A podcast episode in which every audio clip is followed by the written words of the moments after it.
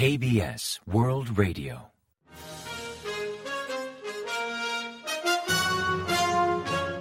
Informativo de KBS World Radio.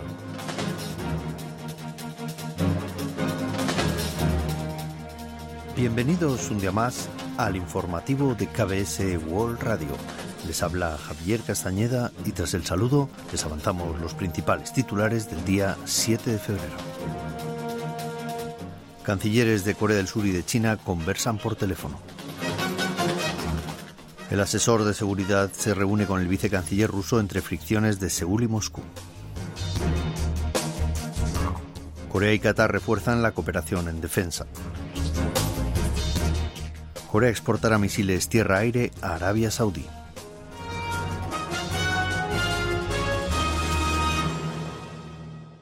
Y tras el avance de titulares les ofrecemos las noticias.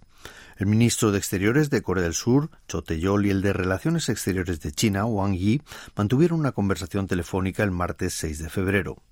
Durante unos 50 minutos, ambos diplomáticos discutieron sobre diversos temas relevantes, como las relaciones entre Corea del Sur y China, la situación en la península coreana y la amenaza balístico-nuclear de Corea del Norte. El ministro Cho mostró su preocupación por las recientes provocaciones de Corea del Norte al elevar la tensión en la zona y destacó que incumplen las resoluciones del Consejo de Seguridad de la ONU. Así urgió a China a desempeñar un rol constructivo para intentar frenar esas provocaciones y promover la desnuclearización de la península coreana. Asimismo, Cho solicitó la cooperación de China para garantizar que los desertores norcoreanos no sean repatriados en contra de su voluntad y puedan establecerse en lugares seguros. Por su parte, el ministro Wang expresó su deseo de fortalecer la cooperación entre ambos países y extendió una invitación a Cho para visitar China en un momento conveniente. Cho recordó el consenso alcanzado el año pasado para celebrar una próxima cumbre trilateral entre Corea del Sur, China y Japón, y Wang expresó su apoyo a los esfuerzos de Corea del Sur como país anfitrión por concretar dicha cumbre. La llamada telefónica fue el primer contacto entre los titulares de exteriores de las dos naciones desde que el ministro Cho asumió su cargo el pasado 12 de enero hace exactamente 27 días. Chang Ho-jing, responsable de la Oficina de Seguridad Nacional Presidencial, se reunió el día 3 de febrero a puerta cerrada en Seúl con el viceministro ruso de Exteriores para Asia-Pacífico, Andrei Rudenko. Aunque no hay detalles de la conversación, se estima que Chang pudo cuestionar las recientes declaraciones de altos cargos de Moscú, criticando directamente al mandatario surcoreano Yoon Suk-yeol. Las fricciones entre Seúl y Moscú comenzaron después de que Yoon expresara el día 31 de enero que Corea del Norte es un régimen irracional al ser el único del mundo que ha legalizado el uso preventivo de armas nucleares, mientras que la Cancillería rusa aludió a dicho comentario como detestable y carente de objetividad. Más tarde, el sábado 3 de febrero, el mismo día del encuentro, el Ministerio de Exteriores de Corea del Sur convocó al embajador de Rusia en Seúl, Georgi Sinoyev, para presentar una queja oficial sobre las irrespetuosas críticas a las declaraciones del jefe de Estado de un tercer país.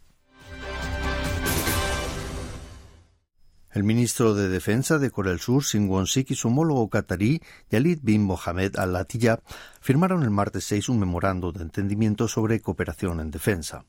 Ahora ambos países activarán un mecanismo de diálogo permanente de rango ministerial con el objetivo de fijar un marco institucional para impulsar la cooperación bilateral en materia de defensa. También agilizarán los intercambios entre entidades del sector, al tiempo de ampliar las maniobras combinadas y promover estudios conjuntos sobre tecnologías militares de próxima generación.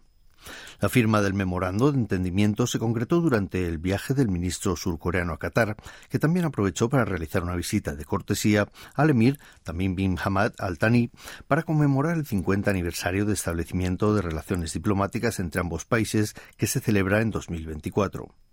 Con esa visita culminó la gira del ministro de Defensa por Oriente Medio, donde visitó Emiratos Árabes Unidos, Arabia Saudí y Qatar. Corea del Sur planea exportar a Arabia Saudí proyectiles Chongun-2, sistema antimisiles considerado la versión surcoreana de los patrios estadounidenses.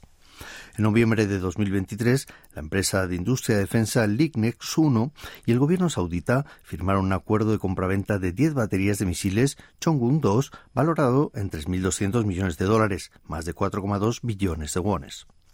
Este dispositivo balístico forma parte de un proyecto que lidera la Agencia para Desarrollo de Defensa Surcoreana, TAPA, desde 2012 y fabrica la empresa Lignex 1.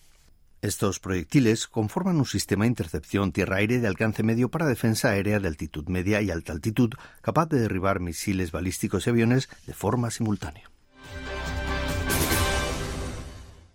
Corea del Sur planea ofrecer durante los próximos tres años 13,8 billones de wones en ayuda a países en vías de desarrollo.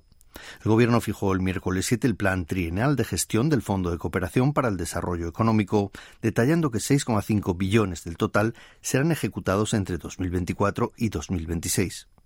En concreto, destinarán esos fondos a proyectos para fomentar la cooperación económica con países en vías de desarrollo y estabilizar los suministros. Corea intenta elevar las partidas de ayuda oficial al desarrollo a terceros países para ocupar el décimo lugar del mundo de aquí a 2026. Su objetivo es centrar la atención en Asia, donde existe gran demanda de productos y servicios de empresas surcoreanas, principalmente en sectores como tecnología verde, digitalización y salud. Nueve de los quince países que integran el Consejo de Seguridad de Naciones Unidas han hecho un llamamiento al gobierno militar de Myanmar para frenar los ataques aéreos contra civiles. Los autores de este llamamiento fueron Estados Unidos, Reino Unido, Francia, Suiza, Eslovenia, Malta, Ecuador, Japón y Corea del Sur, según informó la agencia P el martes 6. Los representantes de estos países emitieron una declaración el lunes 5 condenando al gobierno militar birmano, además de abogar por adoptar medidas en cumplimiento de la resolución del Consejo de Seguridad de la ONU que exige frenar la violencia en Myanmar. Enfatizaron que tres años después del golpe militar, Myanmar ha generado más de 2,6 millones de refugiados, mientras que 18 millones de habitantes en dicho país precisan ayuda humanitaria urgente. La resolución fue adoptada por el Consejo de Seguridad en diciembre de 2022, exhortando a la cúpula militar de Myanmar a frenar la violencia y liberar a los presos políticos encarcelados, incluyendo la consejera de Estado Aung San Suu Kyi.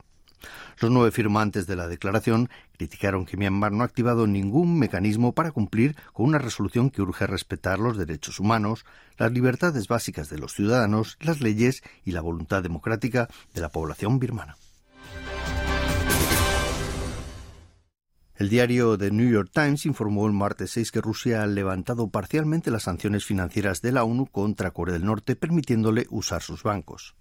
Citando a fuentes de inteligencia de países aliados de Estados Unidos, publicó que Rusia ha permitido retirar unos 9 millones de dólares a Corea del Norte de los 30 millones de dólares congelados en sus entidades financieras, dinero que, según informan, Corea del Norte destinará a comprar petróleo.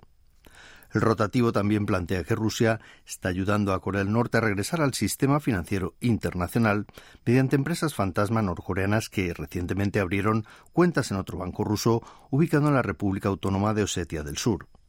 El desbloqueo de fondos norcoreanos y el acceso a la red financiera internacional llegan después de la transferencia de armas que Corea del Norte a Rusia, armas que Moscú utiliza en la guerra de Ucrania.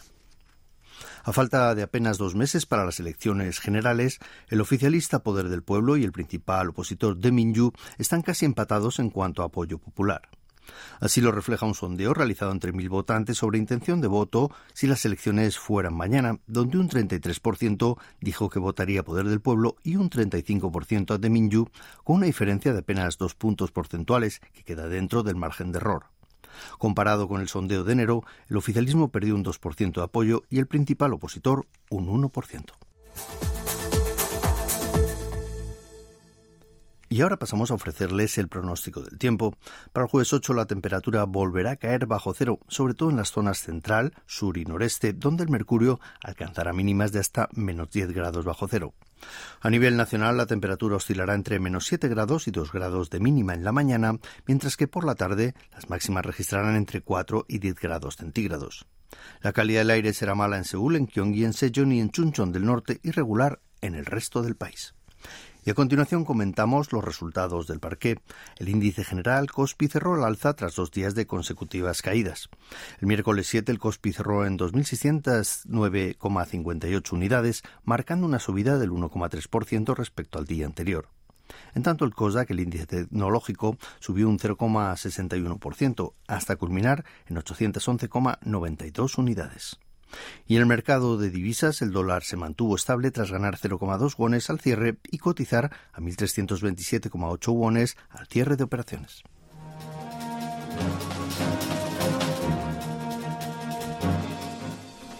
Y hasta aquí el informativo de hoy. Gracias por acompañarnos y sigan en la sintonía de KBS World Radio.